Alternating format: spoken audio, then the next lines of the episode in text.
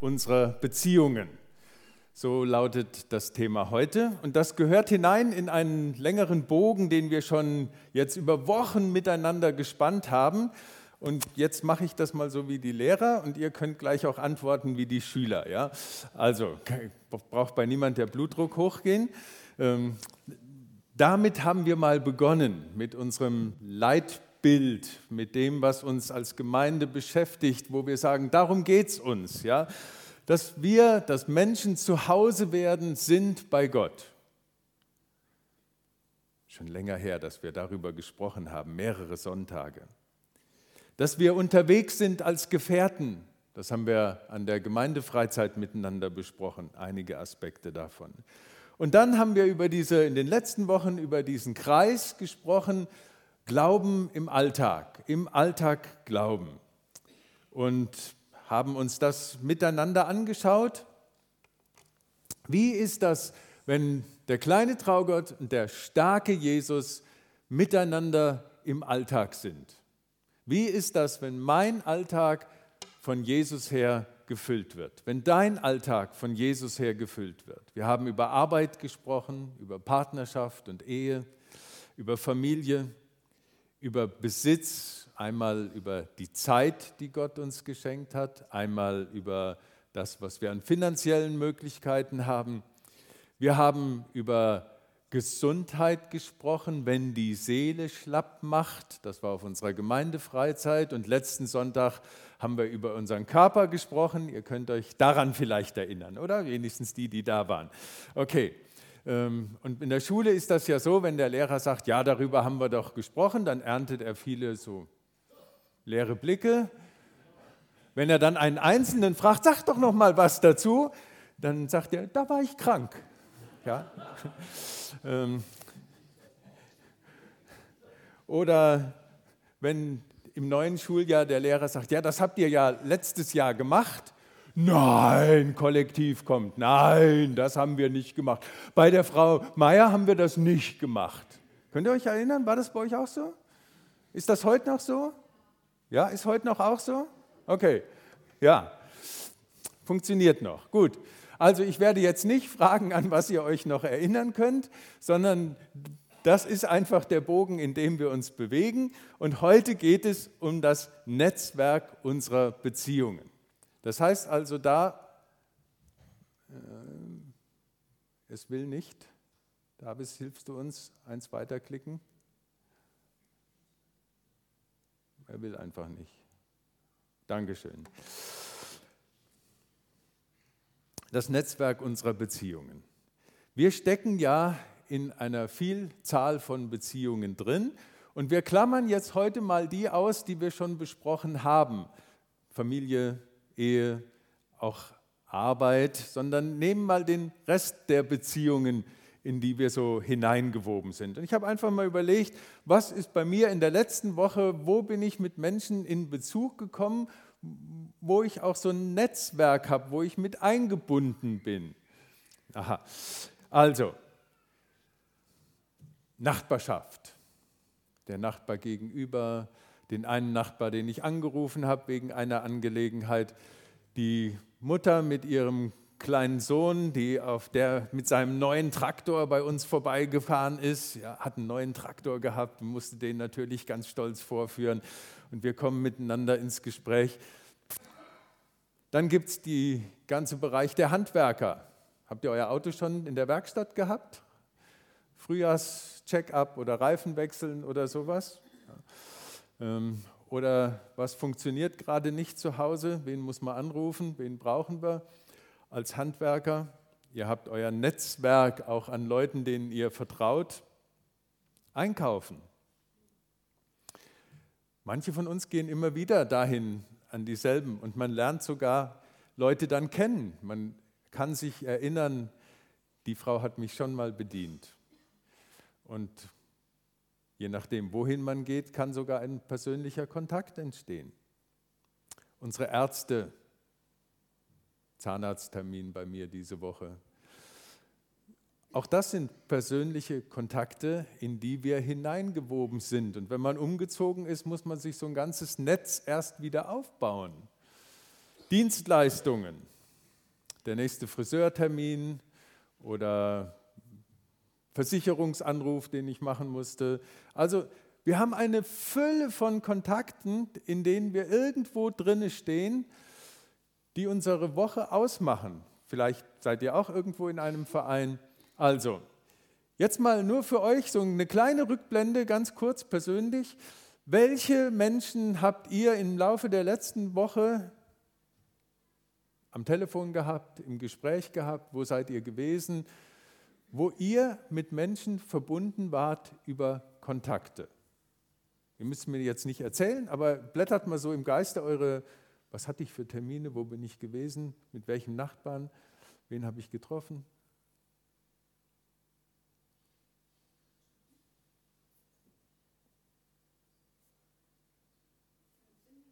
kommt eine ganze Reihe zusammen, oder? Wenn man so eine normale Woche hatte, was man, was man an Kontakten hatte. Netzwerk von Beziehungen, in denen wir miteinander drinne stecken. Und wir haben gerade einen Text gehört aus dem Jeremia-Buch, wo Gott auch über die Beziehungen spricht, die sein Volk eingehen soll. Allerdings in einer ganz besonderen Zeit nämlich in einer Situation, wo man eigentlich allen Mut verlieren kann, um irgendwie noch hoffnungsvoll nach vorne zu blicken. Das war in der Zeit, als Israel seine Heimat verloren hat, sein normales kulturelles Leben verloren hat, wo das gottesdienstliche Leben nicht mehr stattfinden konnte. Ganze normale Leben war auseinandergebrochen und jetzt redet Gott da zu ihnen. Schauen wir uns nochmal an, wie sie, sie sich selber gefühlt haben. Das beschreibt nämlich der Psalm 137. An den Wassern zu Babel saßen wir und weinten, wenn wir an Zion, an unser Zuhause dachten. Unsere Harfen hängten wir an die Weiden im Lande. Was immer das Bild bedeutet, Hafen an die Weiden hängen, ähm, also Gitarren in die Ecke stellen oder in den Keller packen oder wie auch immer. Ja? Ähm, denn dort befahlen uns diejenigen, die uns gefangen hielten, hey, seid doch mal fröhlich, singt uns ein Lied von eurer Heimat, obwohl es uns zum Weinen zumute war. Das war ein bisschen Spott, ja? Stellt euch nicht so an, seid fröhlich. Wie können wir denn des Herrn Lied singen? Wie können wir denn geistlich leben? Wie können wir denn unseren Glauben leben in einem fremden Land? Wie können wir Glauben leben in einer Zeit und Kultur, die sich jetzt gar nicht mehr darüber freut, du bist Christ? Ja, hurra, wie schön. Ist ja auch normal, oder? Nein, es ist nicht mehr normal. Wir sind längst nicht mehr, auch nicht mal nominell die Mehrheit der Gesellschaft, sondern wir sind jetzt auch rein zahlenmäßig katholisch, evangelisch und Freikirchen alle zusammen. Wir sind inzwischen eine Minderheit in unserem Land. Also, wie leben wir jetzt Glauben? Ja, und die Gesellschaft verändert sich und wir sind nicht mehr in dieser Weise mit dem vertraut, was immer vertraut war. Und das hört auch nicht auf, der Prozess geht weiter, die Diskussion darum, kann man Abi am Zuckerfest schreiben? Ist das eine gute Idee? Ist das angemessen? Ist das angebracht? Ja, das ging letzte Woche durch die Medien. Die Frage, ist das fair gegenüber den Schülern? Ja, die eben aus einem muslimischen Hintergrund kommen. Und ich will die Frage jetzt gar nicht beantworten. Sie zeigt einfach nur, unsere Gesellschaft ist in einem Umorientierungs- und Veränderungsprozess. Und das traditionell Christliche ist eben nicht mehr in dieser gleichen Weise unser Zuhause, in dem wir leben. Und das geht ja auch schon lange so, ist jetzt keine Überraschung. Ja. Aber ein bisschen angesichts auch von diesen Nachrichten der Schwere und dem Krieg in unserer Umgebung in Europa. Und wenn wir hinschauen und sehen, jetzt geht es, der nächste Brandherd geht los da im, im, Sudan. Und was kann da passieren, wenn das ja auch in einen Bürgerkrieg endet? Und wer wird sich da wie einmischen? Und Also man kann die Luft anhalten oder man kann den Kopf in den Sand stecken und sagen, ich bin eben auch so einer, der die Gitarre in die Ecke stellt und sagt, ich höre auf zu singen. Macht keinen Sinn mehr. Macht auch keinen Spaß mehr, Glaubenslieder zu singen. Wie können wir denn da noch fröhlich sein? Und jetzt kommt dieses Wort, das der Prophet Jeremia im Auftrag Gottes aufgeschrieben hat und das den Menschen, die dort in Babel sitzen, ihre Instrumente in die Ecke gestellt haben, die nicht mehr Lust haben zu singen, was ihnen dann gesagt wird. Der allmächtige Gott, unser Gott ist ein großer Gott, haben wir gerade gesungen, ein starker Gott, lässt allen, die er als Gefangenen aus Jerusalem nach Babylon hat wegführen lassen, sagen, baut euch Häuser und wohnt darin, legt Gärten an, genießt ihre Früchte, heiratet und zeugt Kinder. Verheiratet eure Söhne und Töchter, damit auch sie Kinder bekommen. Eure Zahl darf zunehmen, nicht abnehmen. Und sucht, sucht der Stadt Bestes? Der Stadt Bestes? Der Stadt, die uns platt gemacht hat, dieser Stadt sollen wir jetzt das Beste gönnen und suchen und fördern, uns einbringen, darin ich euch habe wegführen lassen. Unser Gott ist ein mächtiger Gott. Das, was euch passiert ist, ist auch durch mich passiert. Betet für diese Stadt. Baut Häuser, legt Gärten an, heiratet. Investiert in das gesellschaftliche Leben. Seid da, wo ihr seid. Hey, mit Herz, mit Engagement. Nicht mit dem Kopf in den Sand gesteckt. Nicht mit der Haltung, es gibt keine Zukunft, macht ja sowieso keinen Sinn, es wird alles immer schlimmer und wir ziehen uns am besten zurück. Nein, sagt Gott, im Namen Gottes, ja, baut Häuser, investiert in das Leben, in das Land, auch in das Land, in dem es euch jetzt nicht super gut gefällt. In dem Land, in dem ihr übrigens auch nicht für ewig sein werdet. Das wussten die Israeliten. Gott hatte ihnen gesagt, 70 Jahre. Ja, ja jetzt soll ich ein Haus bauen nur für 70 Jahre? Ist sehr undeutsch. Ja. Ähm, also wir bauen die Häuser ja so, damit man sie möglichst den Kindern vererben kann. Und dass viele und lang was davon haben. Nee, sagt Gott den, den Leuten, investiert ja, in das Leben, in die Beziehungen. Fördert Familie. Wir sind für Familie. Wir sind dafür, dass Kinder einen Raum in der Gesellschaft haben. Wir sind da als Christen.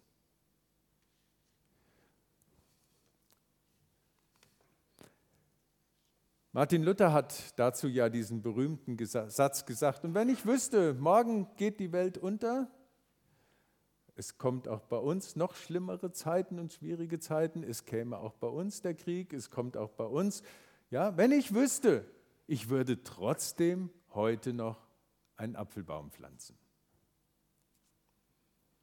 Ich habe letzte Woche einen Pflaumenbaum gepflanzt in unserem Garten. Auch wenn ich weiß, dass ich den nicht ewig genießen werde. Und vielleicht schon gar nicht mehr da bin, wenn der, der ist jetzt so groß und hat fünf Blüten, ähm, bis der mal was liefert, ja, das wird ein Weilchen dauern. Aber das ist ein Zeichen der Hoffnung und ich mache das richtig gerne, hat mir richtig Spaß gemacht. Zu zeigen, ja, wir investieren in das Morgen. Und das ist ja nur ein Symbol. Wir sind da und wir haben Hoffnung und wir gehen auch in einer Gesellschaft, die Gott nicht kennt, die vielleicht sogar ihn spottet. Singt doch eure Glaubenslieder, was soll's? Ja, erbärmlich, jämmerlich. Ja, wir singen unsere Glaubenslieder. Wir investieren in die Zukunft. Wir pflanzen den Baum. Wir bauen das Haus. Wir leben das Leben. Wir ermutigen unsere Kinder. Wir freuen uns an den Enkeln.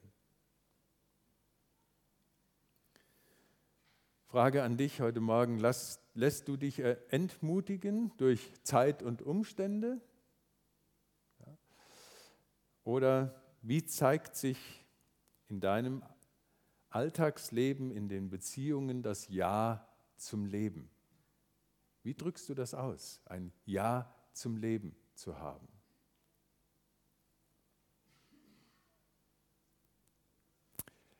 Hm, das wäre jetzt eigentlich interessant und wir machen das jetzt einfach. Ähm, wer dazu was sagen kann, der kann das seinem Nachbarn mal ins Ohr flüstern. Oder seinem Vordermann oder Hintermann. Ja. Wie zeigst du dein Ja zum Leben? Wie hast du es in der letzten Woche gezeigt? Was planst du gerade? Was ist für dich Ausdruck von Ja zum Leben im Namen Gottes? Okay?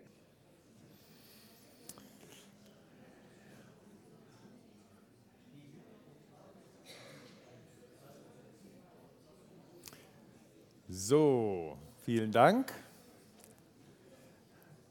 Ihr könnt die Gespräche gerne nachher beim Gemeindecafé wieder aufnehmen.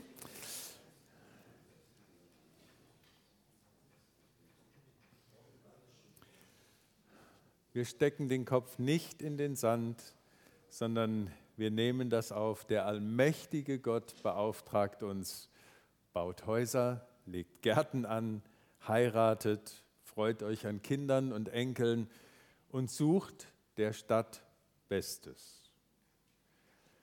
Das ist ganz im Sinn dessen, was Jesus seinen Jüngern sagt, und das war der zweite Text, den wir vorhin gehört haben. Ihr seid das Salz der Erde. Wenn das Salz seine Wirkung verliert, womit soll man es wieder salzig machen? Es taugt dann zu nichts anderem mehr, als auf den Weg geschüttet und von den Leuten zertreten zu werden. Ihr seid Licht der Welt. Eine Stadt, die auf dem Berg liegt, kann nicht verborgen bleiben. Man zündet auch eine Lampe nicht an, stellt sie dann unter einen Kübel. Im Gegenteil, man stellt sie auf den Lampenständer, damit alle im Haus Licht haben. So soll euer Licht vor den Menschen leuchten. Sie sollen eure guten Werke sehen und euren Vater im Himmel preisen, sagt Jesus seinen Nachfolgern. Sagt Jesus auch uns. Ihr seid Salz der Erde. Ihr habt eine Wirkkraft, wenn mein Geist in euch da ist, wenn ihr dem Raum gebt. Wenn ihr als Christen lebt, dann hat das seine Wirkung. Ihr seid Licht der Welt, weil mein Licht in euch leuchtet. Ich bin das Licht der Welt. Wir haben ja nur Anteil an dem Licht, das Gott in uns hineingibt.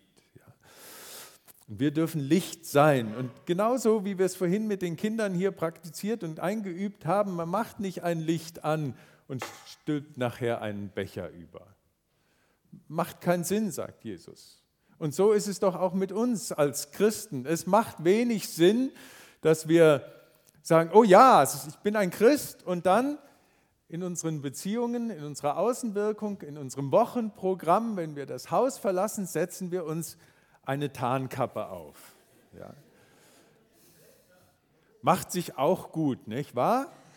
Ähm, soll ja nicht gleich jeder merken, dass ich ein Christ bin. Braucht man ja auch nicht so zu zeigen, ist nicht unbedingt nötig. Die Leute sollen mich ja als normal wahrnehmen. Ja? Ich, ich bin doch normal und das muss man ja nicht gleich sehen. Und ja, ich will meinen Glauben nicht verstecken, aber auch vorzeigen muss ich ihn ja auch nicht gerade und belästigen will ich niemand. Und es ist doch ganz gut, wenn ich erstmal einfach normal bin, oder? Bin ich jetzt normal? Ja, das ist doch nicht normal. Was würden wir von jemand halten, und ihr kennt das vielleicht aus irgendwelchen Filmen, ja, ist auf Geschäftsreise der Mann und sagt, oh, jetzt gehe ich heute Abend noch mal was essen, was trinken, unten im Restaurant, an die Bar. Aber mein Ehering, den lege ich mal ab. Den lasse ich hier auf dem Zimmer.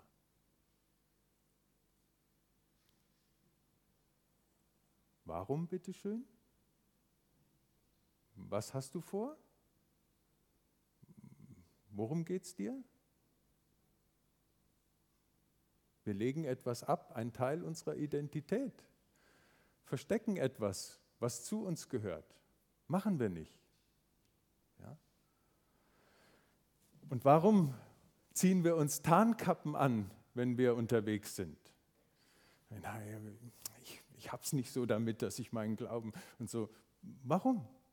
Ist es ein Teil unserer Identität? Ist ein Licht in uns, das Gott angezündet hat? Hat er in uns etwas ausgelöst? Haben wir etwas erlebt mit Gott? Ist da eine Freude? Ist ein Frieden? Wir haben ja auch schon mal eine Predigtreihe gehabt über das, was Gott in unser Leben hineingelegt hat.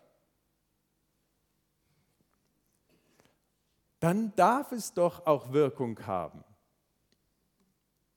Am Ende unseres Textes sagt Jesus, die Leute sollen eure guten Werke sehen, euer Leben anschauen ja, und euren Vater im Himmel preisen. Modernes Selbstmarketing funktioniert heute so, tu Gutes und sprich darüber. Das muss jede Firma heute machen. Ja? Also die großen Firmen müssen alle Gutes tun und sie geben sich auch alle Mühe, ordentlich darüber zu sprechen. Also wenn ihr auf die Webseite geht, sieht man gleich, was sie für die Nachhaltigkeit tun, was sie für soziales Engagement tun. Jede Firma muss heute was Gutes tun und reden darüber. Jesus sagt, ihr, ihr braucht euch nicht selbst zu vermarkten, aber sei einfach, was du bist. Leb das, was ich in dich hineingelegt habe. Es wirkt als Salz.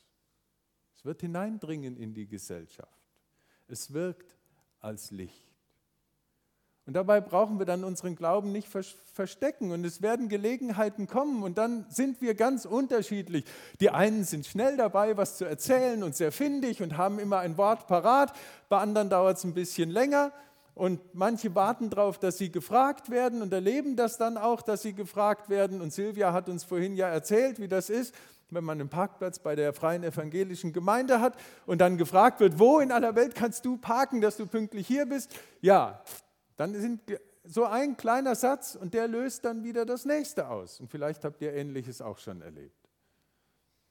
Wir brauchen es nicht verstecken. Es geht nicht darum, dass wir rumschreien und unnatürlich werden, sondern das, was Gott in uns hineingelegt hat, was Jesus durch uns wirken möchte, dem auch freie Bahn zu geben und nicht verkrampft eine Tarnkappe aufzuziehen und zu meinen, ich möchte mich gerne mal einigermaßen normal verhalten. Normal ist für uns, Jesus ist in unserem Leben, wenn er das ist. Und wenn nicht, dann ist es eine gute Frage, sich damit zu beschäftigen, möchte ich ihn vielleicht in meinem Leben haben? Möchte ich etwas von dem auch ausstrahlen? Möchte ich eine Wirkung in unserer Gesellschaft haben? Und das geht eben hinein in das Netzwerk der Beziehungen im Klein-Klein des Alltags. Wie rede ich mit dem Versicherungsmenschen am Telefon? Wie rede ich mit dem Menschen, der im Geschäft sich vordrängelt? Wie rede ich? Ja, es sind viele kleine Dinge und bei mir ist das auch nicht so, dass da immer nur die Freude des Heiligen Geistes sich Bahn bricht, sondern in manchem Alltag kommt mir auch manches aus meinem Inneren, also letztes Mal haben wir davon gesprochen, was signalisiert der Körper, wenn die Galle einem hochkommt, ja, ähm, und dann merke ich, wie sich in mir was verwandelt und dann werde ich so zum innerlichen, innerlich zum Rambo. Ja. Äußerlich äh, wird da nicht viel mehr draus, ja, da ist, ist eben nicht.